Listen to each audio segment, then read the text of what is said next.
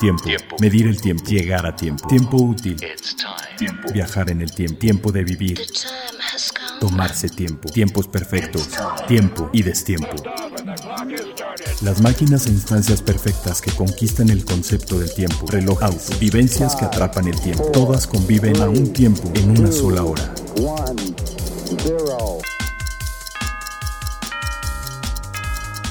Hora local. Hora local. Hora local. ¿Qué tal? Bienvenidos nuevamente a esto que es Hora Local. Esta es nuestra tercera emisión. Y pues los saluda Carlos Matamoros con mi amigo Toño Sempere como nuestro superproductor. Así es amigos, gracias por estar escuchándonos en todas nuestras eh, avenidas de distribución de podcast conocidas a través de finísimos.com y en las tradicionales, ¿no? iTunes, Spotify, los de los sospechosos comunes. Los sospechosos comunes, que eh, justamente vamos a hablar un par de, de, cosas sospechosos comunes dentro de la relojería. Y hoy sí estamos en un, un podcast de super lujo porque nos acompaña mi buen amigo, gran conocedor, junkie, relojero y, y el ayatola de las relaciones públicas, Fernando González Clement. Gran amigo, ¿qué onda, Fer? Hola, gracias por invitarnos, estamos muy contentos. No, pues más contentos nosotros, porque de verdad, este, las pláticas que hemos tenido Fernando y yo durante años, eh, hablando de relojes y, dándole vuelta al, al, rizo, platicando de los más mínimos detalles, ya viste cómo hicieron esto, ya viste cómo hicieron lo otro, la verdad es que han sido muy enriquecedoras y pues por eso dije, no, pues tiene que estar aquí mi buen amigo Fer. Y pues yo creo que ya sin mucho más preámbulo, pues vámonos un poquito a, rápido a, hablar de a tiempo, lo que tenemos de nuevo. Lo último, lo, último, lo, más, reciente, lo más, reciente, lo tenemos, lo tenemos a tiempo. A tiempo. Pues lo que tenemos de nuevo es una cosa súper divertida que va muy en el... Uh, bueno, Swatch. ¿Qué opinión tienes de Swatch? Pues el grupo más grande del mundo, ¿no? No, no, pero de Swatch, la marca de relojes. Bueno, pues es el... Es como la probadita que te lleva a este gran mundo, ¿no? Es como chamacos cuarentones que somos todos los aquí presentes. Creo que todos iniciamos en la relojería con un Swatch o, o un Casio. O un Casio, y, un Seiko, ¿no? O un Seiko, quizás. Yo no tuve la suerte de que, de que, me regalaran un Seiko como mi primer reloj, pero sí un Swatch, este, que como, como, como me gustaba y como lo recuerdo hasta el día de hoy, ¿cómo no? No, es que Swatch eh, realmente, eh, yo creo que, bueno, simplemente no existiría, no estaríamos hablando de relojería en este momento si Swatch no hubiera existido. La parte más importante de Swatch es que era una marca creada para competir con los orientales en su mismo juego, hacer un reloj barato, de plástico, pero aventándole todo el diseño posible, habido y por haber, con tirajes muy pequeños de cada reloj, relativamente para hacer una cuestión masiva y echándole mucho diseño. Nunca más se repite un modelo de Swatch. Si te gustó uno de 2013, nunca más lo vas a volver a ver más que en esa época que salió. Y eso es un valor muy importante para, para Swatch. Y justamente en ese estilo, pues Swatch normalizó que la gente tuviera más de un reloj. Que tuvieras colección. Que tuvieras colección. O sea, Swatch inventó al coleccionista de relojes. Ah, es cierto, porque antes era como que el reloj que tenías, ¿no? no y el Swatch sí podías claro. tener uno y después me gustó el otro y eso. Y todo el juego que decías, luego le pongo la correa de este al otro, lo más acá. Eso sí, me acuerdo. Y el acronismo, Swatch, watch? es Second Watch. Ah, Second Watch. De hecho, Hayek, el señor Hayek, que fue quien... quien San Nicolás Hayek. San Nicolás Hayek, quien, quien, inventó este Swatch, se lo imaginó como un complemento a tu reloj más formal, más elegante. No, es que la, la idea era que tenías el reloj el reloj que te habían regalado cuando te graduabas sí. o cuando cumplías 18 te años. Te daban un Omega, te, te daban un Rolex. Sí, sí, un reloj bueno. O a las posibilidades de cada quien, te daban un reloj suizo bueno. Un buen reloj suizo. Un buen reloj. Este mecánico, es pues. tu reloj. O hered y o heredabas el del papá o el del abuelo.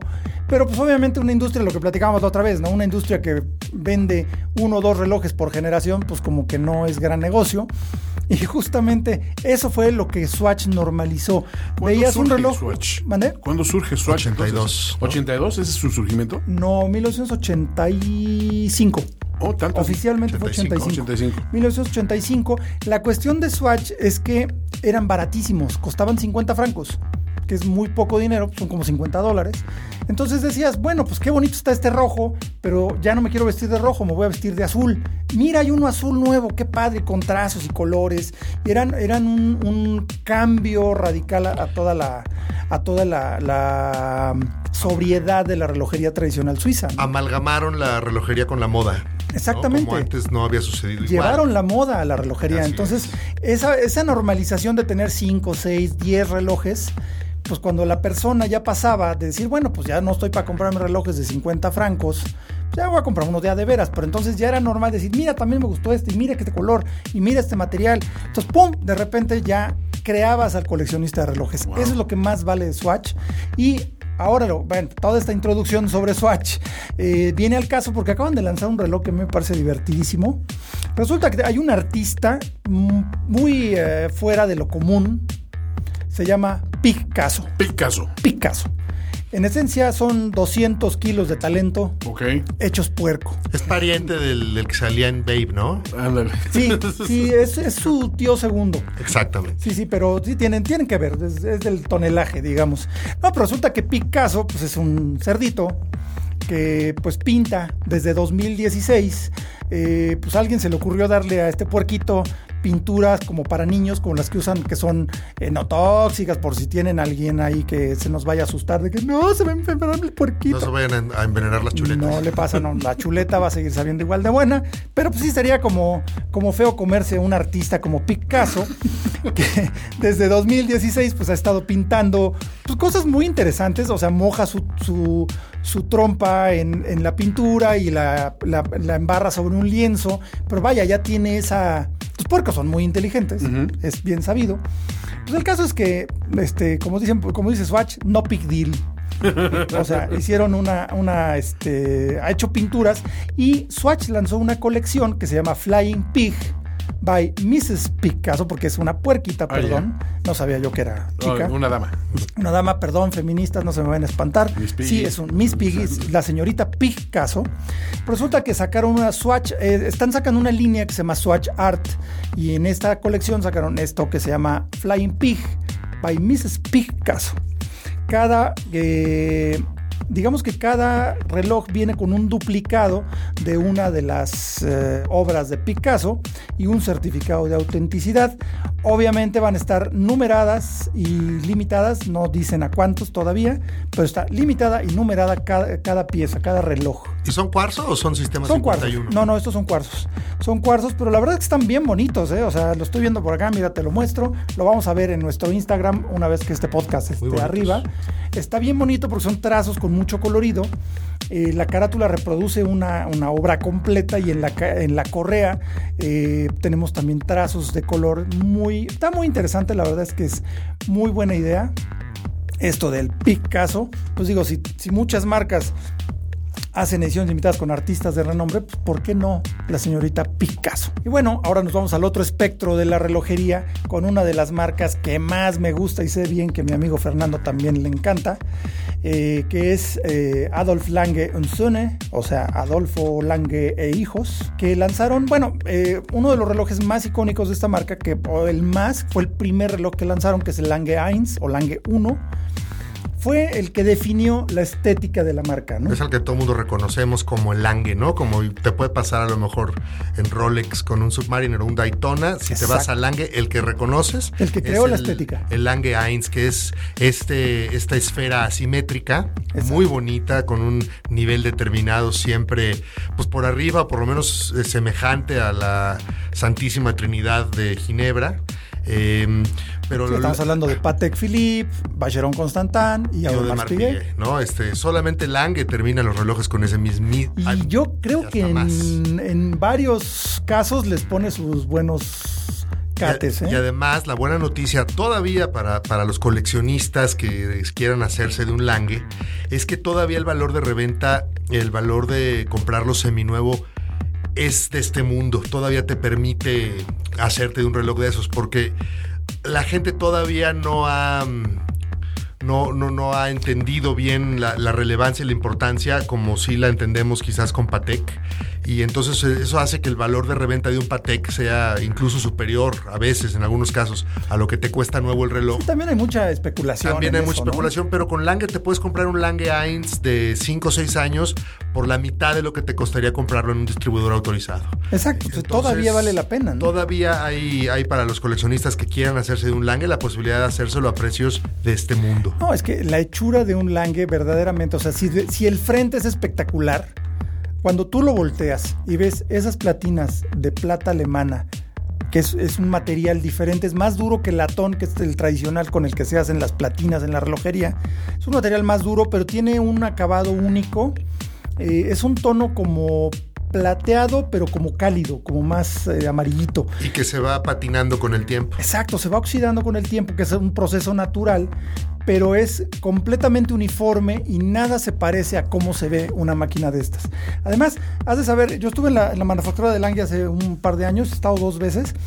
Y justo te empiezan a platicar detalles sobre el control de calidad que lleva Lange y de verdad es una cosa increíble no, eh, no puedes, nadie, ningún relojero, ni aun cuando está construyendo, puede tocar con su dedo desnudo una platina de estas o un puente, una, una base, porque se arruina. ¿Se tiene que poner condón? Sí, pues sí, somos como condoncitos para los dedos. Este, solamente así puedes tocar la pieza, se puede manipular. Si la tocas con la grasita natural, queda la mancha forever. Aunque la vuelvan a pulir, aunque la vuelvan a maquinar, eh, se impregna el aceite porque es un material como más poroso. Ok. Entonces, si pones una huella digital, no hay manera que salga, la pieza se arruina, se descarta y se usa una nueva platina. O sea, el nivel de calidad es una cosa espectacular, los acabados, los, uh, los chatones que usan, que son un cada joya, es que en la relojería antigua, cada joya tenía un tamaño irregular. O sea, del tamaño que encontraban, la joya se, se pone para evitar la fricción. O sea, una joya puede ser un rubí. Generalmente es un rubí. No, digamos que es para que gire el pivote. Dentro de eso es como un cojinete de un material muy duro para que el acero de los ejes no se desgaste o no desgaste la pieza de otro metal. Siempre que hay dos metales juntos, el metal más duro va a desgastar al metal más suave. Entonces se ponen las joyas, porque son las famosas joyas de las que se habla en relojería, pero en la antigüedad las joyas eran del tamaño que la encontrabas. Entonces hacías un agujero normalizado y con un ajustador, un anillo de oro, acomodabas de manera que la joya, sin importar el tamaño, quedara. Entrara precisa. Entrara precisa. Ahora ya, como son joyas sintéticas, son rubíes sintéticos, lo puedes hacer con una precisión espectacular al tamaño que tú quieras, ya no es necesario. Pero Lange, por tradición, sigue utilizando estos chatones de oro fijados con dos tornillos para colocar cada joya en su lugar. Es un detalle de preciosismo, de, de eh, de honrar a la relojería tradicional, que es una cosa que solo Lange hace. Y ahora, eh, del, del Lange que sacaron ahora la versión de 25 aniversario de Lange Heinz, que es cuando empezó o cuando reinició Adolf Langenson en 1994 lanzaron el Lange Heinz y este es un reloj conmemorativo de ese primer de los primeros 25 años del renacimiento del Lange Heinz, ¿no? Ajá, de Lange, de Lange como marca. De Lange como marca, sí, porque salieron al mercado con el Heinz eh, en, 1994, exactamente. Entonces, esta pieza, ¿qué tanto tenemos? ¿Qué tanto podemos esperar? Pues es una edición limitada. ¿Cuántas? a ver, permíteme un segundo, es que se me perdió aquí el... El, costo aproximado de una pieza de estas más o menos en cuánto anda? Más o menos entre 35 y 40 mil. Precio, precio de distribuidor autorizado. Obviamente. Este es en oro blanco, mientras, mientras Carlos encuentra el, el número de la edición. Esta es una pieza en oro blanco con la esfera o la carátula trabajada con ese altísimo nivel de detalle que utiliza la no, es, también. Es un, en, la carátula es de plata, de hecho. Impresa, impresa con, con, caracteres en azul. Está hermoso. En un azul que iguala el tono azulado de las manecillas, que ese es un tema. Creo que lo platicamos, lo, lo, del tono azulado, que se hace por temperatura. Exacto. Y es un proceso. Muy difícil. Muy difícil y muy manual. O sea, eso solo un artesano que conoce cómo reacciona el material sabe cuándo sacarla, porque son segundos. La metes en un hornito y te pasa, se vuelve negra, te, te falta, te queda irregular el azul. Es una cosa espectacular. De precisión, literalmente. Sí, sí, es una cosa de precisión, pero de precisión humana. no hay máquina que pueda hacer eso. Es una edición limitada a 250 piezas. 250. Pues sí, muy pocas. Muy pocas y la verdad es una pieza espectacular. Seguramente a nuestro país llegarán poquititas, ¿no? ¿Sabes lo único que no me gustó? ¿Qué? Que la parte de atrás, la tapa, trae un grabado hermoso con la manufactura. Officer's case le llaman. ¿no? Sí, sí, sí, sí. Entonces, digo, te permite abrirlo, pero la verdad es que no hay nada como voltear un Lange y ver la máquina que dices, wow, aquí no te lo pierdes, pero tiene esa tapita tipo este, Officers, o, bueno, no, no es Hunter, es Officer's Case, que tiene una tapa que la, la, la, la botas con un botoncito, levantas y puedes admirar el increíble mecanismo. Una hermosura. Hermosura de reloj. El 25 en años. El otro, en el otro fin del espectro de precios de, los Swatch. Que es otra cosa. Es igual de coleccionista, porque es eso. La relojería lo que tiene es que en realidad es, hasta democrática, ¿no? Al nivel que tú quieras vivirla, al nivel que tú quieras disfrutarla. Y eso es justo algo que nos gusta mucho platicar dentro de hora local, porque no es solo para ricos, es para gente que aprecia la relojería al nivel que puedas. Exactamente, ¿no? Este, y un coleccionista serio. Eh, aprecia todo. Aprecia igual este, un Seiko de 100 dólares que un Lange de 40 mil o una pieza de millones de dólares. No solo por ser caro es bueno, eso es lo importante que sepamos aquí. Justo cuando suceden todos los grandes lanzamientos y novedades mundiales, las tenemos de último minuto. De último minuto. Y hablando de las novedades de último minuto, les voy a platicar eh, de ah, justo de lo, que platicamos hace un momento, de que la relojería abarca todo un espectro de, precios, gustos, hay para todos, eso es lo más bonito de todo. Eh, justo acaban de presentar en México la colección Mido Super Precise, que en realidad es un mecanismo, eh, un mecanismo nuevo, que es el, el nuevo calibre, el Multifort Chronometer. Bueno, no, el nuevo calibre eh, el calibre 80 de, Grupo Swatch, que en, Hamilton es el Powermatic 80. Es un calibre especial, nuevo, diseñado desde cero, súper moderno, con una eh, reserva de marcha mínima de 80 horas. Por eso uno es el Powermatic 80, este es el, em, se me fue, el calibre 80 normal de, de Mido, solo se llama calibre 80. Eh, pero lo interesante de este mecanismo es que le añadieron una nueva espiral de silicio, que es algo que encontrábamos en Rolex, en Patek. En relojes de mucho mayor De mucho mayor nivel, porque es un desarrollo muy costoso.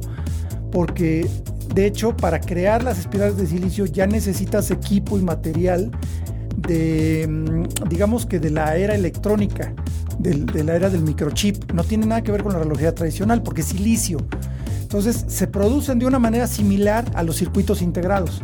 Así es. De hecho, es, la misma tecnología con unas obleas de silicio sobre las cuales se, corta o se, se, imprime fotográficamente estas espirales y tienen una gran resiliencia. Hablábamos de, de esa propiedad que es la que hace que un material se pueda estirar y regresar a su forma original con la mayor rapidez posible que eso es lo que más necesitamos en una muelle espiral, que es el que nos hace el efecto de péndulo del volante de un reloj. Lo que es muy interesante es ver cómo pasan algunos años y tecnología que era que estaba en el alto espectro en, los relojes más costosos de más alta tecnología. Ahora empezamos a verla en relojes también de altísima calidad, pero de un precio muchísimo más accesible, ¿no? Este, justo hablábamos en México hay una tradición fuerte con la marca Mido, ¿no? en México somos fans de Mido. Nos encanta esa marca desde toda la vida, este, o sea, a ver, lo que le regalaban al que se graduaba de la prepa. si no, si no era Rolex, era un Mido. Era un Mido, sí. Y un Mido Commander.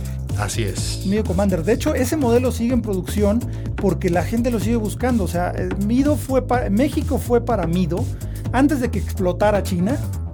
México fue el mercado número uno para Mido durante décadas precisamente por la gran calidad de sus relojes y sobre todo porque en muchas personas es un reloj aspiracional muy bien hecho, muy resistente. A mí algo que siempre me ha encantado de Mido es el, desarrollo de la cuadura. No sé si te acuerdas de ese concepto. No. Era los primeros Commander, los primeros que eran Ocean Star, después se convirtió en la colección Commander, que es el Mido más famoso. Lo van a ver en, nuestra página de Facebook o en Instagram. Es lo que llamaríamos también un old dial. Es un old dial. De hecho, el old dial salió del Mido Commander. Es porque tienen, casi no tienen bisel. Este, no, de hecho, tienen una, una, visibilidad casi absoluta. Eh, todo el, diámetro del reloj todo el diámetro, Que es una cosa que además ahorita está en tendencia y la semana pasada que el CEO de Odemar Piguet empezó a explicar su nuevo lanzamiento, también se lo imaginaron como un old dial, que tiene casi toda una visibilidad casi total con un bisel realmente muy muy mínimo. Que ese es un tema que luego tenemos que platicar sobre ese lanzamiento porque a mí sí me gustó. A mí no. A mí sí me gustó mucho y creo que No, y no está malo, eh, o sea, está muy bien. Yo lo que siento es que le faltó personalidad. Ahorita platicamos. Pero bueno, sobre Mido, eh, o sea, este, esto es lo que es platicaba de la acuadura, es una es un sello a prueba de agua que en su época, eh, digo, ahorita ya, ya hay cosas mejores, pero en la época en que se desarrolló era de los pocos relojes que incluso con la carátula, digo, con la corona afuera, lo podías mojar y no le pasaba nada, porque era un corcho.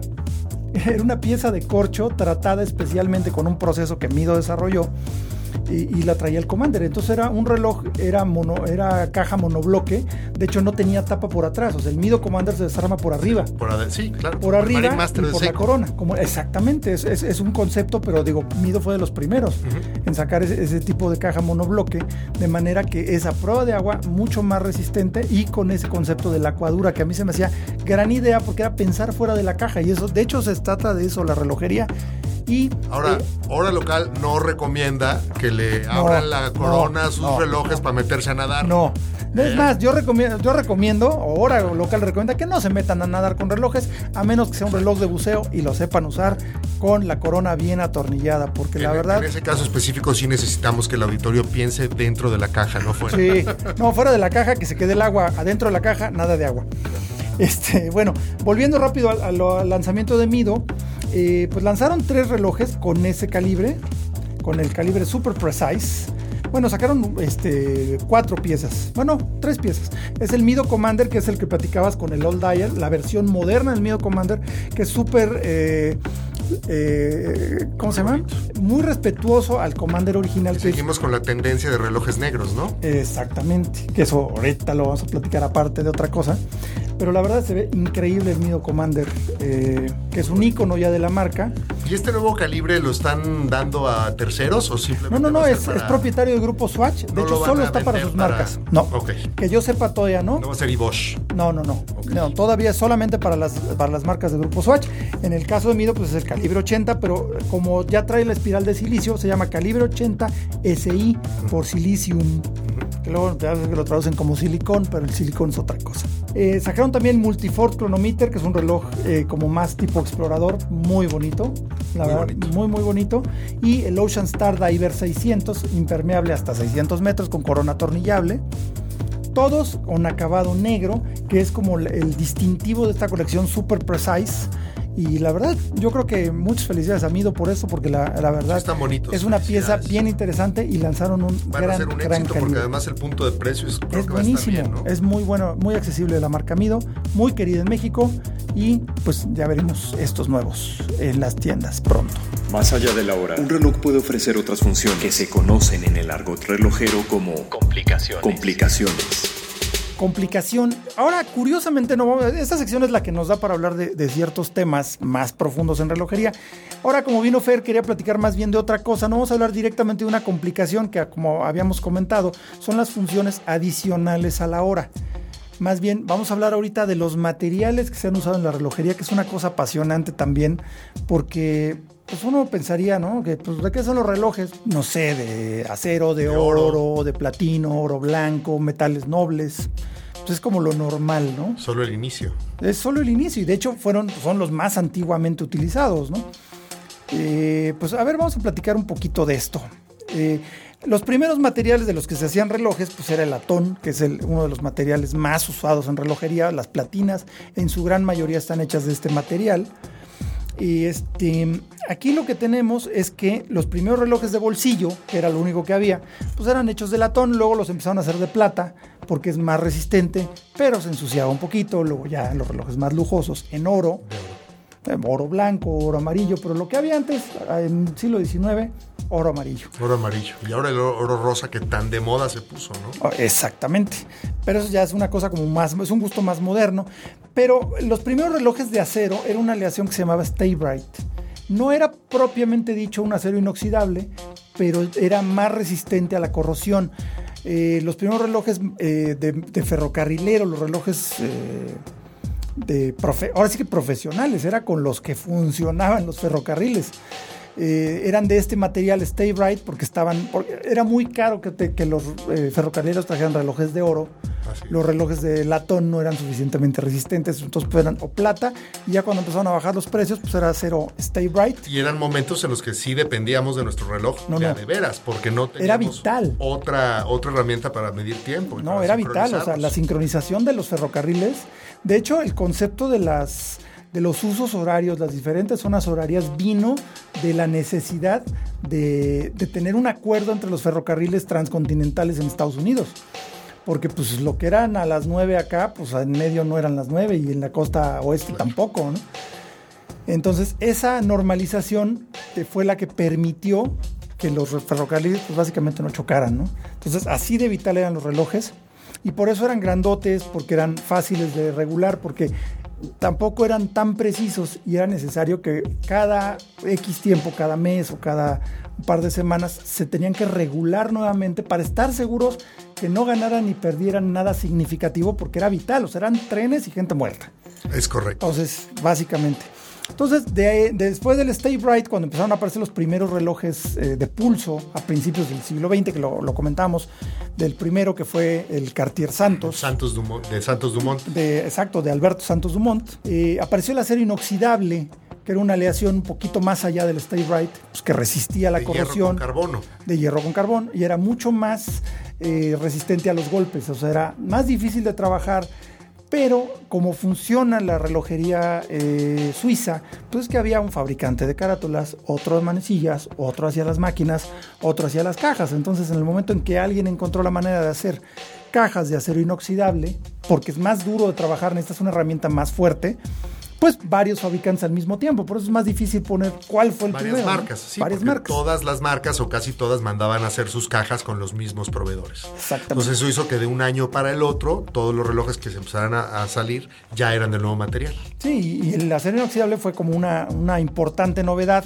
que en la Segunda Guerra Mundial pues era muy importante. ¿no? Sí, bueno, de hecho el acero, el acero cambió, cambió el mundo. Eh, más allá de su uso en, en- en artículos como los relojes, pues el poder tú poner este, vías de acero eh, permitió la- el viaje en tren y nos cambió, eso fue lo que empezó realmente a cambiar el mundo. Viene de la revolución Los, industrial. los ¿no? rascacielos eh, no se imaginan sin acero y eso permitió el crecimiento de las grandes ciudades. Entonces, el acero, además de su importancia en la relojería, este, tiene una importancia eh, En la humanidad, en la historia de la humanidad. universal porque nos cambió la forma de vivir eh, en este planeta. Sí, y, y- y hasta, digamos, llegando por ahí de la década de los 60, de los 50 hacia atrás, pues todos los relojes eh, que había eran o acero inoxidable, o Stay Bright, o oro, o plata. Bueno, plata ya no, la plata se dejó de usar porque se ennegrece. Y es muy muy blanda. Es muy blanda, exacto. El oro, por eso no se usa un oro de 24 quilates en relojería, porque le pones la uña y lo marcas. Es máximo 18 Máximo quilates 18. Que son eh, 75% de oro puro. Lo demás es otros materiales de aporte, dependiendo de la aleación de cada quien, que eso ahorita lo vamos a platicar también, que ya, ya lo, lo de hoy es hacer tu propia aleación como fabricante de relojes. Es puro marketing también, ¿no? Eh, puro marketing también, para- precisamente para poderlo patentar, que es algo que a Rolex le encanta y lo hace muy bien. Ahorita lo platicamos. Eh, en 1962, una marca que pues eh, siempre ha sido de vanguardia y pues, salió de una idea bien simple que a su presidente pues, traía su reloj y cada rato le daba un trancazo y lo llevaba a pulir y lo llevaba a pulir. Oye, púleme lo que ya le dio un, ra- un trancazo, ¿no? Y ya, se lo pulían y ya estaba. Entonces dijo, bueno, ¿por qué no hacemos un reloj que resista las rayaduras? Porque ya se me hace, me gusta que se vea como el primer día, no que se vea de uso, ¿no? Y de ahí, pues alguien de, sus, de su equipo eh, se le ocurrió utilizar el carburo de tungsteno. Es uno de los materiales más duros que hay. Después del diamante no hay nada más duro. No, exacto. Y la- el único problema del carburo de tungsteno es que es un material cristalino, entonces frágil, se, se quiebra, Tú sabes pero que nada los, lo raya, ¿no? el- los puntos de las plumas atómicas son de carburo de tungsteno. Sí, sí, la bolita. La bolita es de carburo de tungsteno y por eso eh, los grandes fabricantes de, la- de- de bolígrafos necesitan eh, máquinas de polvo de diamante para crear estos, estos balines de carburo de tungsteno, porque nada más... Solo el diamante lo Solo el diamante puede darle la forma al carburo de tungsteno porque es más duro. Exactamente. Entonces, esta marca es Rado.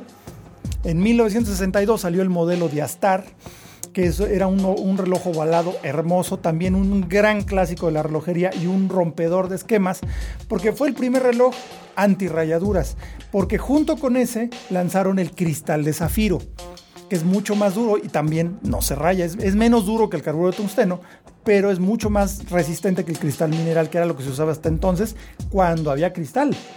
El tema del Diastar, además, es que es un reloj que realmente no hay nada que se le parezca. No, no, o sea, es- tú es ves único. un Diastar y tiene la misma forma reconocible que cualquier otro de los iconos de la relojería.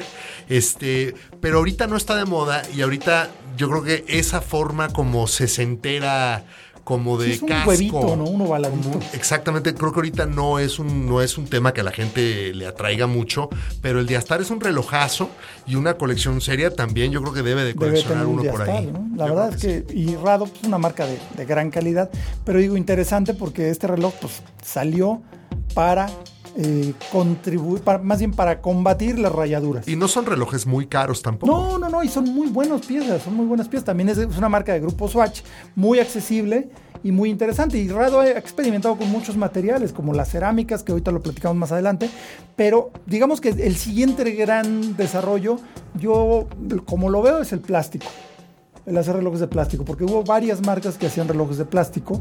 Obviamente el más famoso, pues fue Swatch, Así es. que de hecho eh, lo interesante de Swatch es que es plástico, pero está sellado completamente. O sea, no hay manera de desarmar un Swatch, salvo que sea un automático. Y no el nuevo.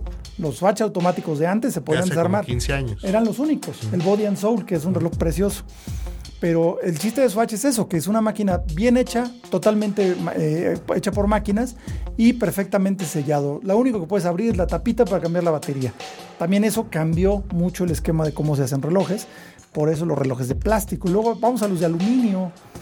Así es. ¿Cuál, cuál se te hace que sea el reloj de aluminio más famoso?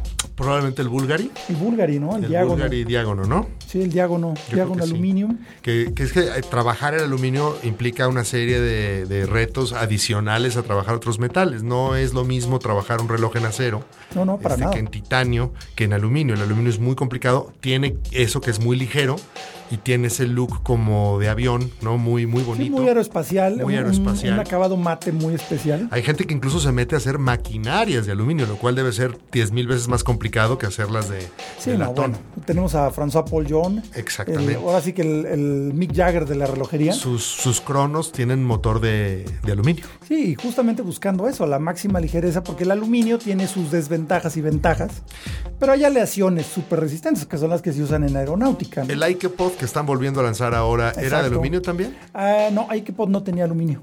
No, no tenía de aluminio. Pero, digamos, otro. Este estaba un poquito este, emparejado, que fue el, el- el titanio, que es uno de los metales también más. Yo creo que es un metal ideal para la relojería, honestamente. Sin duda. Por muchas razones. Sin el duda. titanio lo que tiene es que es más por peso es más resistente que el acero. Mucho más. Son por lo menos cinco veces más resistente que el acero por peso. O sea, pa- para, pero un reloj, de, un reloj de titanio acaba pesando la tercera parte de lo que pesa un reloj en acero. Entonces, Lo que pasa es que existe mucha gente que quiere sentir el reloj pesado, sienten que así es como vale su dinero. exacto. Y, ¿No? Sí, no, va en gustos. Va en gustos y cada quien, pero yo creo que un buen reloj de titanio está igual de respetado. Y de Totalmente. hecho, tanto que la- la- las grandes casas han trabajado el titanio y cada vez más yo creo que va a ser una Además tendencia. son hiper cómodos los Hiper cómodos. Porque un brazalete de acero pesa, un brazalete de oro completo es muy pesado. Acaba como cansando, ¿no? Digo, yo en, en lo personal yo uso el reloj en la mano derecha y también escribo con la mano derecha. Entonces, cuando es un reloj muy pesado, es hasta incómodo, te acaba estorbando y te lo quitas, ¿no? Así es. Un reloj de titanio es ahora sí que como anunciaban los chones trueno hace años, como si no trajera nada. Hay, hay este, si tienen la posibilidad de, de acercarse, amigos del, del- del auditorio, a un reloj de titanio y cargarlo, y sobre todo un reloj de alta gama de titanio, que los hace Omega, los hace Panerai, este, los Tudor tiene creo que un... Sí, Tudor tiene el Pelagos, el Sí, Pelagos de. Rolex nunca se ha animado No, a hacer ni un- creo que lo hagan Ni nunca, creo que ¿eh? lo hagan, porque ellos, No. este... Breitling, por ejemplo, hay unas piezas de Breitling muy Breitling, interesantes en, en titanio. Y Gran Seiko, Gran Seiko trabaja el titanio eh, con ese pulido y cepillado que solamente Ah, bueno. los japoneses alcanzan. Si algún día tienen la posibilidad de ver un Gran Seiko de titanio, acérquenselo, cárguenlo porque sí, son, son piezas muy especiales. Por aquí lo divertido, a ver cuál fue el primer reloj de titanio. ¿El primer reloj de titanio no, no fue un Citizen? No, fue un Porsche Design. Ah, cierto, cierto. Es Porsche Design. Es, es bien curiosa esa historia porque Porsche, este, Porsche Design fue fundada por, por Ferdinand Alexander Porsche, hijo de Ferdinand Porsche, pero fue el que, bueno, fue el que diseñó el 911.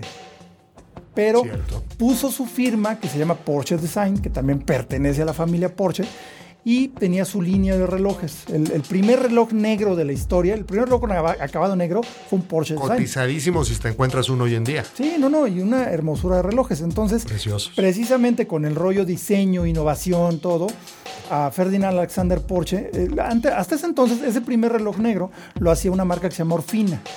porque Porsche Design no producía relojes, los hacía una marca para Porsche marca. Y le encargaron a Arfina, a ver, pues hazme una caja de reloj de titanio. Pero trabajar el titanio fue algo muy diferente porque las piezas que se hacían en ese entonces, porque hay que recordar, el, el avión espía, el, el avión más increíble de toda la historia, el SR-71, era un, ahora sí que un smorgasbord de titanio, todo estaba hecho de titanio ese avión. Y había para trabajar piezas grandes, pero trabajar piezas tan pequeñas como una caja de reloj Muy difícil. era muy difícil, no había la tecnología. El titanio es difícil de trabajar. Mm, Es más duro, pero además eh, tienes que manejar temperaturas, o sea, es algo complicado. Entonces, de plano, Orfina no pudo. Entonces, eh, le pidieron a otra marca que es IWC, que es International Watch Company, que pues ahora es IWC nada más. Eh, le pidieron que intentara hacerles el reloj de titanio y que lo logra en los años 80.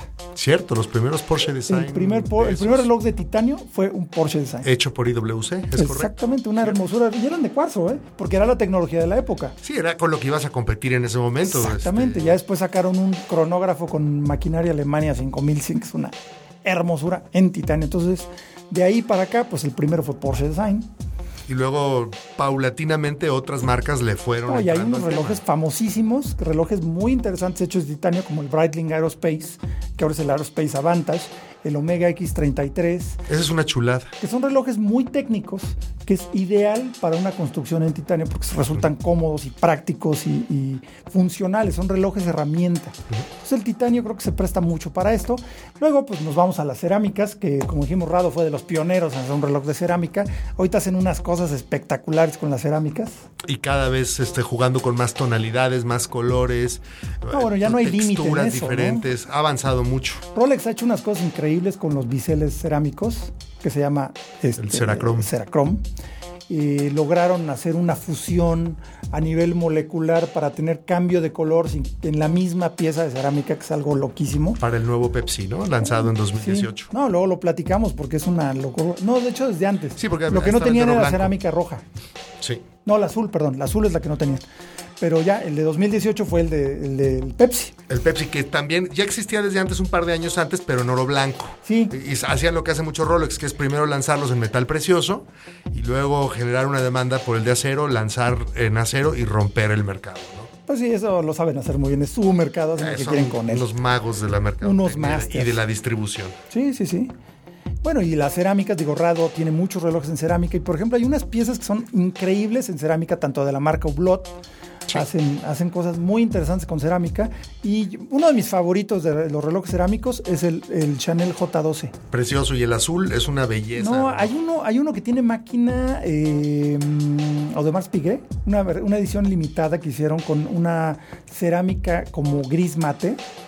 No tiene igual ese reloj, es increíble. Y sí, Chanel también hace relojes y de hecho Chanel es dueña de una parte de Audemars Piguet.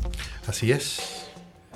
Sí, no, Que también y son- de Belan Rose, ¿eh? Y también, También son medio dueños. eh, AP también tiene una parte de Richard Mill. Exactamente, y, y Belan Ross también, o sea, Swatch, digo, perdón, la familia, el de, la familia de Chanel, los dueños de Chanel, le acaban de comprar un poquito más de de, Belan Ross. que también es una gran marca Belan Ross. Pero eso es lo que hace que de repente puedas encontrar esas tecnologías y esos materiales cada vez en relojes más accesibles. Claro, Porque todo ese dinero que se están gastando para presentar el Hublot, para presentar el AP o el Richard Mill en estos materiales de altísima innovación, en 5 o 10 años lo vamos a ver a una fracción del, del precio en marcas que todos podamos Claro. consumir.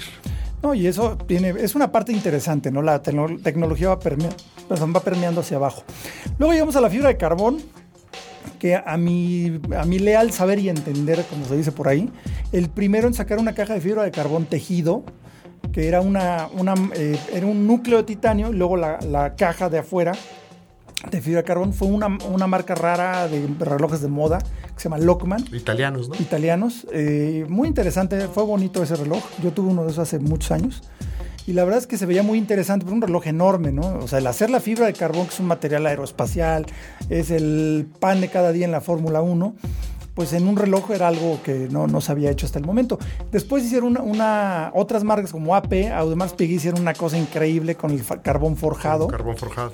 que es la fibra de carbón, las fibras de carbón eh, de forma caótica O sea, no tiene un tejido, no es una tela de fibra de carbón doblada. Se ve como pedacería. Se ve como pedacería. Sí, sí, no, de hecho te da una beta muy especial. Muy bonita y cada reloj es único. Exacto, es irrepetible. Es irrepetible el carbón forjado. Se mete con la resina en un molde a presión y se cuece, porque la fibra de carbón se tiene que cocer a, a una alta temperatura, en vacío. Y eso es lo que nos da el carbón forjado. Y de hecho, los relojes salen completamente terminados. Ya no hay que hacerle ningún tipo de acabado, porque además no es tan fácil. Y es una, una técnica muy interesante. Súper ligeros también. Súper livianos, exacto. Y, y, la verdad yo creo que de, de carbón forjado el, el, que más me gusta, digo, Richard Mill tiene muchas cosas de carbón forjado y tiene materiales. También usan titanio. Hablando de titanio. Ah, bueno, Richard Mill han usa sido titanio. muy duros con el titanio, han usado mucho. Sí, porque Richard Mill es una marca de, de alta tecnología. O sea, la idea de, de este señor es hacer una máquina de carreras para la muñeca, ¿no? Entonces tiene mucha tecnología aeroespacial, mucha tecnología de Fórmula 1, porque es un fan eh, enfermo de la Fórmula 1. Es un tipazo, Richard Ahí, ahí estuvo él, ¿no? Él trabajó años en la Fórmula 1. Eh, digamos que no tanto, eh, pero siempre ha estado cerca, ¿no? Siempre ha estado muy cerca. Él trabajó mucho en el mercado de lujo. O sea, pero siempre cerca de las carreras y, y platica que de niño, la vez que lo llevaron a ver el Gran Premio de Mónaco fue así como que le voló la cabeza y tiene una colección de coches de Fórmula 1 de los 60 para acá.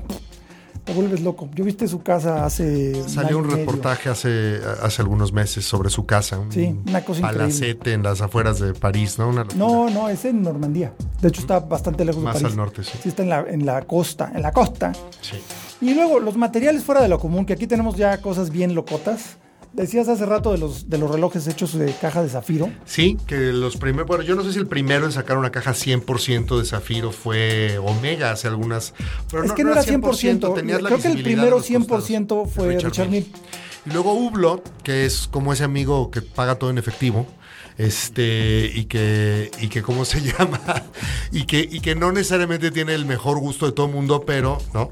Este, pero bueno, este, sacaron una Creo que caja. tiene un gusto diferente, ¿no? O sea, Sacaron una hay para caja, todos. una caja que a mí sí me gusta mucho, que es este, la único, en Sí. zafiro. No, y hay zafiro de colores. Hay un zafiro rojo que no y uno tiene azul. abuela increíble. Ese reloj es un reloj que a mí me llama mucho la atención porque al final del día es el que cumple la promesa de la marca mejor que otros, que es realmente la innovación y la fusión de Sí, materiales. es- esa es como la razón de ser de Hublot, ¿no? Esa es la razón de ser de esa marca según ellos lo explican. Y entonces No, pero siempre ha sido así. De hecho, la, la primera marca en sacar un reloj de, de acero o de oro con caucho fueron ellos. fueron ellos. Pues sí, es una cosa como muy interesante. Yo creo que, que tiene su lugar, Tiene su lugar. tiene su lugar y sobre todo innovan en cosas muy locas. La, la carátula de mezclilla, por ejemplo, a mí me parece muy divertido. Y la de la de encaje, hay una de encaje Sí, también. una de bordado. También De Chanel bordado. tiene unas cosas de bordado increíbles. Sí, a mí me gusta mucho. Yo creo que, yo creo que si esta industria pierde esa inventiva y pierde esa posibilidad de estar haciendo cosas que llamen la atención, pues estaríamos en, en- peligro. Pues Eh, la idea de que ellos saquen estos materiales, estas nuevas combinaciones, estas nuevas Pues texturas, ideas, pues creo que además mantiene vivo el mercado, porque los los que coleccionamos relojes, pues siempre estamos cazando esa, esa algo pieza que- elusiva que Algo no... que te hable, ¿no? Algo que te hable, que te conecte. A mí me conecta ese, ese hublot de el azul me conecta. No, y también tiene unas cosas de fibra de carbón increíbles. La construcción sándwich Sí. con un núcleo de y el movimiento es muy bueno. precioso. El, No, cron- el cronómetro del único es un muy buen movimiento. Sí, la verdad es que es una cosa bien interesante. Y por ejemplo, yo tuve oportunidad de visitar, bueno, las cajas de cerámica ya lo hablamos, pero aquí hay una cerámica bien interesante. Yo visité la manufactura de, de Cartier cuando hacían eh, un- una, tenían un, un área de investigación loquísima y sacan relojes experimentales, que este era el ID2 o ID2. Sacaron una caja de cerámica transparente que la diferencia entre el zafiro y la cerámica en este caso se ve igual porque es cristalino, totalmente transparente. Eh, pero la cosa es que el zafiro es un cristal súper duro que tienes que trabajarlo también con maquinaria de diamante. Igual es costosísimo. Yo me acuerdo que el primer, los primeros relojes de Richard Mille que eran totalmente de zafiro se rompían, no me acuerdo bien el número, si eran 10 o, o 15 piezas por cada una que salía bien. Y empezaban con un bloque de zafiro. Para que empecemos a entender el precio de esos relojes. Exactamente, porque eh, tú puedes estar llegando así, el último corte con la máquina fresadora digital, con herramienta de diamante, pero si de esa herramienta de diamante en particular se desafiló un poquito antes de lo que se desafilan las otras y se hace un quiebre, Adiós. a las, no sé, 200 horas de trabajo máquina que tenga esa caja se va a la basura Y a empezar, de, cero. Entonces, esos primeros relojes fueron cinco piezas de a 2 millones de dólares cada una en aquel entonces cuando salieron, hace no mucho, era una locura, pero fue el primero. Entonces, cuando Cartier hizo esto con cerámica, pues, le llaman polícroma transparente, eh, el chiste es que se, se trabaja como cerámica, o sea, se moldeaba, pero terminado, el terminado era igual al zafiro.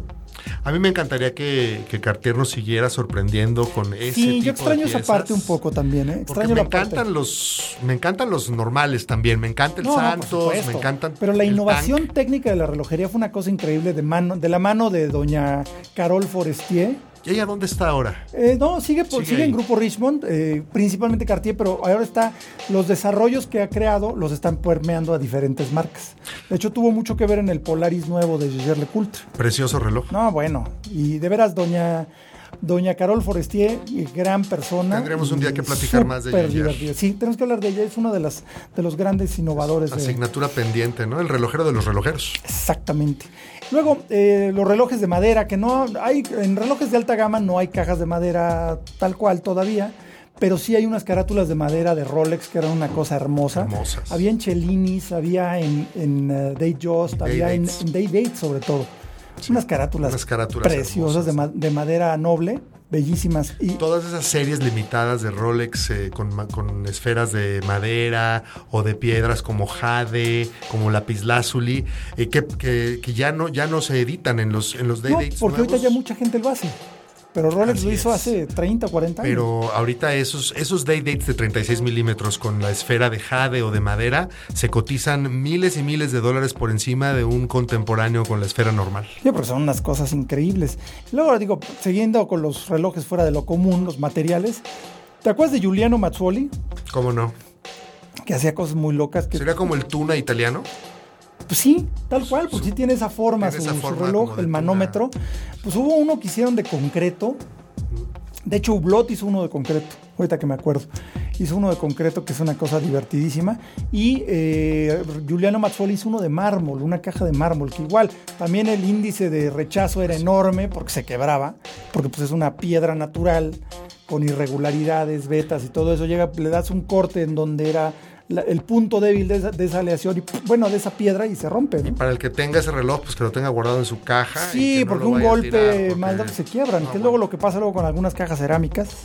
No diré marcas, pero sí hay una que Sí. un amigo mío la alucina esa marca porque se rompió la caja sola. Así no, ni gol, golpe, ni nada, simplemente una diferencia de tolerancias, porque el núcleo es como de titanio, entonces ¡puc! se quebró. Ah, sí, te cuesta. no Cambiar sé, la caja 50 cuesta mil- lo mismo 50 que mil un pesos. reloj nuevo. Pues no, es ridículo, ¿no? Y bueno, ya en el, en el extremo de lo fuera de lo común, pues tenemos las locuras de H. Moser, que hace un par de años sacaron un reloj, el reloj eh, eh, más Swiss made que te puedas imaginar. ¿Te imaginas, Toño? De chocolate. No. No. De hecho, hubiera sido buena idea. No, es No, un- des- no den ideas. no den ideas, porque a lo mejor el año que viene sacan uno de queso, ¿no? Este, no, digo uno de de chocolate. No, no, ya sacaron un reloj de queso. De queso. La caja está hecha de queso. Obvio, es un material lácteo similar al queso, amalgamado con otros Sí, es, exacto. resinas y la chingada, pero la, la es- O sea, técnicamente esencia- es un queso, pero no es. Es un queso petrificado, podríamos decir. sí, sí, es un material cristalino de tipo resina cuyo, cuyo elemento estructural es queso. Ok. O sea, no se va a echar a perder, no, No, no, tienes no. que guardarlo en el refri. Claro, claro. Pero pues Como la costita del parmesano, te vamos a decir. Ándale. Ya al final. Pero esencialmente, pues sí es una cosa como queso, ¿no? Como el, como el provolone, ¿no? Ándale, exacto. Como el provolone, pero ya más este. No se lo vayas a acercar al rallador. Digo, obviamente, obviamente fue una pieza única, es un, es un PR stunt para llamar la atención. No, y, Lo- y le cambia el significado. Lo oye, lograron. se se me rayó el reloj. Sí, un reloj rayado. ¿sí? Y luego, este, eh, este año sacaron una cosa que yo creo que ya fueron como que muy para allá, ¿no? El de las plantitas. Las plantitas. Pues sí, o sea, hicieron un jardín en un reloj. O sea, tiene una especie de como la caja, la parte externa de la caja tiene como, como un material tipo tierra, como encapsulado. Y de ahí salen plantas, entonces sí lo tienes que regar y salen unas plantitas. En serio. semillita No es broma. Tu reloj de chía. Tu reloj de chía, ándale. Pero digo, es, igual una sola pieza, pero pues hay la foto así de. Ahora, todas esas cosas, como dices, Carlos, son para hacer ruido en prensa. Claro, y funciona, Les ¿no? funcionan muy bien y a la vez yo creo que deben de seguirse haciendo porque nos mantienen en una industria divertida, creativa. Claro, o sea, eso destapa la imaginación, ¿no? Yo la verdad decir, no, no, no lo tengo que hacer porque se necesite, pero lo puedo hacer porque lo puedo hacer. ¿no? Sí, porque ¿por qué no? Esa parte me parece muy divertida porque sí destapa ideas, o sea, por lo menos de- le quita un poco lo cuadrado a una industria pues más suiza que esto está muy difícil. Sí, sí. O sea, y los suizos son súper estructurados, muy metódicos By y the pues book. es- by the book y estos relojes pues justamente rompen un poco esa, bueno, mucho esa tendencia. Y, este, y la verdad es que sí son una, una locura. Yo, ¿no? yo creo que Moser con el que la rompió fue con el, con el Minute Repeater eh, sin manecillas que sacaron este año. Claro, es que esa parte me parece muy interesante. Precioso, que aparte parece un Apple Watch, pero es un Minute Repeater sin manecillas, que creo que para ponerlo a la hora es un cohete. Claro. Pero pues no es un reloj para estar viendo la hora, Claro, es un reloj claro. simplemente para decir que traes un turbillón de Moser, que es una imitación del Apple Watch, ¿no? Sí, no, de hecho la forma de la caja es igual y ya habían sacado uno así. El año Swiss, eh, no, hace más, hace dos años, tres años. Tres años, sí, el Swiss Alp Watch, Ese, que tiene ese. exactamente la forma de la caja del, del Apple Watch, pero es un reloj mecánico de alta gama, increíble. Me gusta, me gusta que de repente le pongan sabor al caldo. Ah, no, le ponen mucho sabor y la verdad es que es, es una marca rompedora de esquemas también, pero de una forma como muy suiza, muy divertida. Sí. Entonces eso me parece, digo, muy suiza siendo divertida, que eso es la, la cosa difícil de encontrarle a veces, ¿no? Pero bien, eh, digamos, estos son los... eh, bueno, pues, hablamos rápido de los, de los materiales, digo, de los recubrimientos que hay, ya para, para terminar, porque creo que ya nos alocamos un poquito, ¿no? Explicar qué es un recubrimiento, ¿no? Exactamente. Vamos a empezar por el, el más tradicional de todos, que es el PVD. Bueno, el más tradicional de todos es la chapa de oro. Así es. Porque una cosa es la- lo, que, lo que verdaderamente es la chapa de oro o el gold field y otra cosa es el electroplateado, que son dos cosas diferentes. Los procesos distintos. ¿no? Dos procesos distintos. O sea, en los años 50, 60, mm, bueno, de hecho es un poco anterior, eh, era o reloj, o reloj de oro o reloj este, de acero. acero. Pero había una tercera opción que era el gold field o lo que realmente es la chapa de oro. Ahorita voy a ver, ahorita le explico por qué lo especifico Y tanto. ahora no, hoy en día no está bien visto. No, ya no existe la pero chapa de oro. Antes, Omega y Rolex utilizaron esa tecnología. Claro, y se trata de tener una caja de acero sobre la cual eh, se, se embarra a presión una lámina de oro. Entonces, el- la parte de arriba, lo que tocabas, lo que veías, era oro, pero era un oro muy delgado, eran 20, 30 micras de oro sobre el acero, pero estaba como rolado, como rolado en frío sobre el material, sobre el acero. Entonces se pegaba muy fuertemente. Y algunas veces, pues con desgaste y todo eso, se alcanzaba a ver la, la base, se alcanzaba el acero. Esa es la verdadera chapa de oro. Chapa es lámina. Y es una lámina extendida sobre el material original. la caja. Y pegada. Sobre la caja. Eh, ahora, el material que se utiliza es, una cosa similar al PVD, que es el, el electroplated, que es químicamente se adhieren pequeñas moléculas de oro sobre el acero o sobre el material que, se quiera, ¿no? Eh, por eso es una eso no es chapa de oro, ese es un electro, electroplateado. Ahora, tenemos otro tratamiento que es el PVD. A ver si nos explicas, PVD. Bueno, el PVD es, ese, es, es- es Phase Vapor Deposition. no, es Physical Vapor Deposition. Physical Vapor Deposition, que también es un, es un proceso que funciona a temperatura y que te hace negra la superficie. Sí, empezar, básicamente el PVD al principio solamente lo había negro. Sol- ahora hay más, claro. Entonces, ahora hay más. Este es una, el PVD, eh, digamos que está, está tu pieza y se vaporiza eh, este pigmento, porque no es precisamente una pintura, pero es similar. Se vaporiza y, y se carga eléctricamente en, un- en una eh, carga positiva o negativa a la caja. Se ioniza. Y la pin se ioniza. Y la pintura tiene la carga opuesta, entonces se adhiere perfectamente hasta los mínimos detalles del reloj y luego se somete a una alta temperatura para fijarlo. Ese es el PVD, que es un material muy resistente, pero igual no es a prueba de todo. Se te llega a desgastar. Así es, y cuando tú ves un reloj de gama media a baja que es negro, probablemente sea Lo más seguro PVD. es PVD. Ya si es de gama alta, ya probablemente incorpore otras, otros tratamientos, otras el- tecnologías. por ejemplo, el DLC. El DLC. Que es, eh, DLC quiere decir Diamond Like Carbon. O sea, es un recubrimiento de carbono similar al diamante en su dureza. Y es parecido, pero con moléculas de carbono. Es un tratamiento químico. Esto es, este, esto es. Así es, es DLC, exactamente.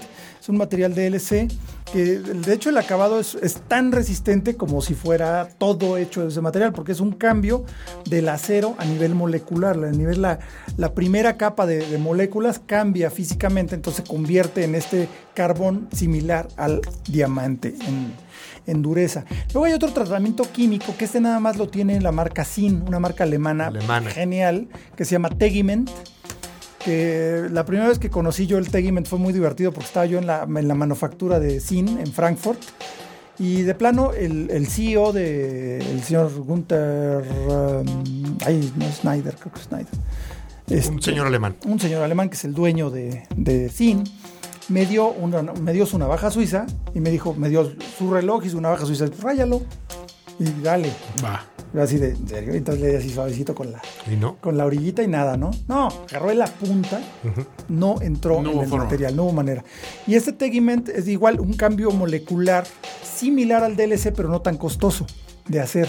Pero es un tratamiento propietario de Zinc. Es el que usan para sus divers. Exactamente. No, de hecho lo puedes pedir, creo que casi cualquier modelo lo puedes pedir como un Tegiment. Como es una manufactura pequeña, básicamente puedes configurar tu reloj como tú quieras. Que para quien no haya entrado a la tienda en línea de estos cuates, es una, Échenle es un una ojito, Sin joya la página web. es una de delicia. Sin con doble N. Es una joya esa página Es una web. marca alemana de la No nada más los relojes que puedes ver ahí, sino cómo se estructura una buena página web hoy en día y cómo realmente invita a que puedas hacer tu pedido. Este, incluso los de la industria automotriz luego tendrían mucho que aprenderle a esta página. ¿eh? Uy, bueno, y no hablemos de otras industrias, ¿eh? Así es. Y pues finalmente vamos a hablar del tratamiento de la marca Seiko, que es una cosa similar al DLC y al Tegiment, pero igual, como es una, una marca que produce más en serie, es menos costoso, pero es igual de duradero, como los japoneses. Mejor y más barato, ¿no? Así es. Que Bueno, se llama Diashield. Diashield. Y Diashield efectivamente se nota como un recubrimiento transparente eh, sobre, sobre el acero o el titanio de tu reloj. Este, quizás como, la, como esa capita que ahora le están poniendo a los coches muy caros, ¿no? Para, Ajá. para que no se, No se rayen. no se rayen en la carretera. Y realmente sí, si vas a usar tu reloj el- en el escritorio para trabajar, que se llena de rayoncitos, eh, con el Diashield básicamente se queda como nuevo muchos años más. Sí, y, y finalmente, pues es la misma, la misma intención del, de, de- de Rado de tener un reloj que se viera bien siempre, ¿no? Años después de, de usado.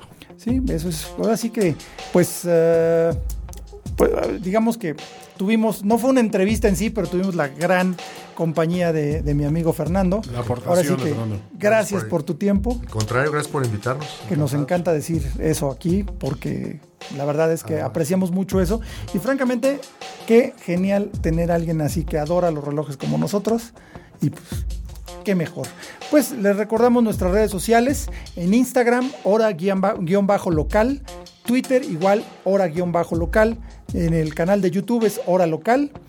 Facebook lo encontrarán como Hora Local MX y los invitamos a que nos pongan una foto de su reloj consentido o del que traigan hoy o del que quieran, del que les heredó el abuelo, del que el que más les hable, que más les gusta. Ay, se me olvidó una cosa que te voy a preguntar antes de que nos vayamos.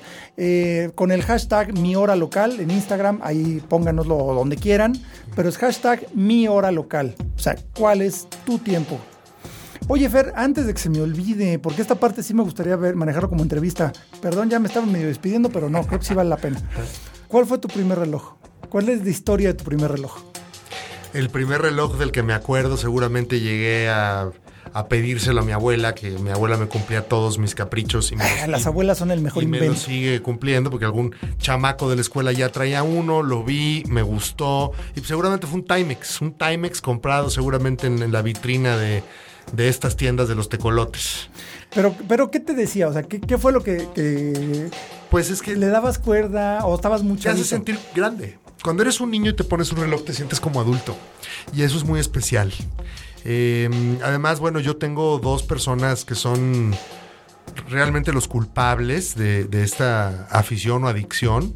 Este, una de ellas este, es mi tío. Mi tío José Luis llegaba a comer a la casa, se quitaba un day date precioso que tenía y me dejaba jugar con él mientras estaba comiendo en la casa. Wow. Entonces, pues me, con un day date en la muñeca a los 10 años, algo te conecta. Ah, no, y totalmente. el segundo culpable de esta afición, pues es un amigo que tengo que se llama Carlos Matamoros, no sé si, Ah, no sé ese si lo ubican. Ese tipejo. Este, que a través del- de los años de- de- que tenemos de trabajar juntos, eh, pues él me, él me abrió los ojos mucho a este mundo y, y creo que creaste un monstruo, querido amigo. Sí, sí, sí, sí. De hecho, este, espero que, que no, no, me rec- no me reclame la señora. No, la señora, la señora. No, es este, bien a todo, a, a todo dar. Comprensiva. Comprensiva. Ya, ya Sí, le sí, tocaron un par de piezas gracias a esta Ah, pues afición está, también. está bien, todos ya- salimos ganando. Ya vio de la lima un gajo. sí. Exactamente. Oye, eso me gustó, me lo voy a robar, ¿eh? Sí, ya vio de la lima un gajo. Gran, gran frase. Me encanta. Oigan, pues muchas gracias. Eh, yo soy Carlos Matamoros. Esto fue Hora Local. Tuvimos el honor de tener a mi amigo Fernando González Clement. Toño, Mil gracias Muchas- y también un pequeño llamado a las personas para que nos ayuden a crecer, obviamente, en nuestras posiciones dentro de iTunes. Entren a la página de iTunes, califíquenos con, si se puede, con cinco estrellitas, mucho mejor. Y si pueden dejar un comentario que les gustaría escuchar dentro del, dentro del podcast, ahí en iTunes también, eso nos ayuda muchísimo y a por seguir Twitter creciendo. también nos pueden decir. Por Twitter, por supuesto, también ya saben nuestras redes sociales y estén en contacto con nosotros. Esto fue Hora Local. Nos vemos. Time to get it together. Esto fue Hora Local, el podcast de la maquinaria perfecta. Nos escuchamos en el próximo programa. Conducción y concepto, Carlos Matamoros. Productor ejecutivo, Antonio Semperi. Voz en off, Arturo Jara. Hora Local es una producción de finísimos.com.